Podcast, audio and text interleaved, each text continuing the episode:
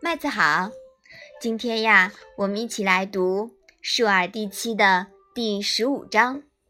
你先来念一下好吗？子曰：“饭疏食饮水，曲肱而枕之，乐亦在其中矣。不义而富且贵，于我如浮云。”妈妈，“饭疏食”是什么意思呀？饭呀，在这里是吃的意思，疏食呢就是粗粮。曲肱是什么意思呀？哦，肱啊是胳膊，就是我们的肩膀到手肘的部位。那曲肱呢，就是弯着胳膊。这一章是什么意思呀？你知道吗？孔子说。吃粗粮，喝白水，弯着胳膊当枕头，乐趣也就在这中间啦。用不正当的手段得来富贵，对于我来讲，就像是天上的浮云一样。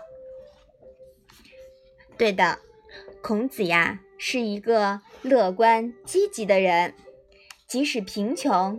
也能贫而乐，不以贫为耻。无论何时都要乐观积极向上。同时，他还提出，不符合于道义的富贵荣华，他是坚决不予接受的，也不会去强求。对待这些东西，如天上的浮云一般，这还是具于德的要求。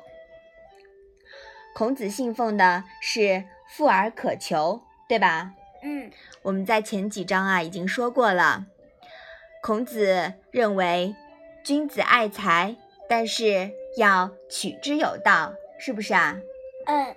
而且呀，作为儒家学派的创始人，孔子更加信奉的是一种精神上的收获和满足，而不是钱财上的。好。我们把这一章复习一下吧。子曰：“饭疏食饮水，曲肱而枕之，乐亦在其中矣。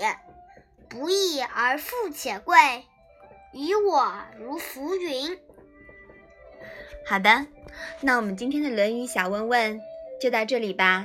谢谢妈妈。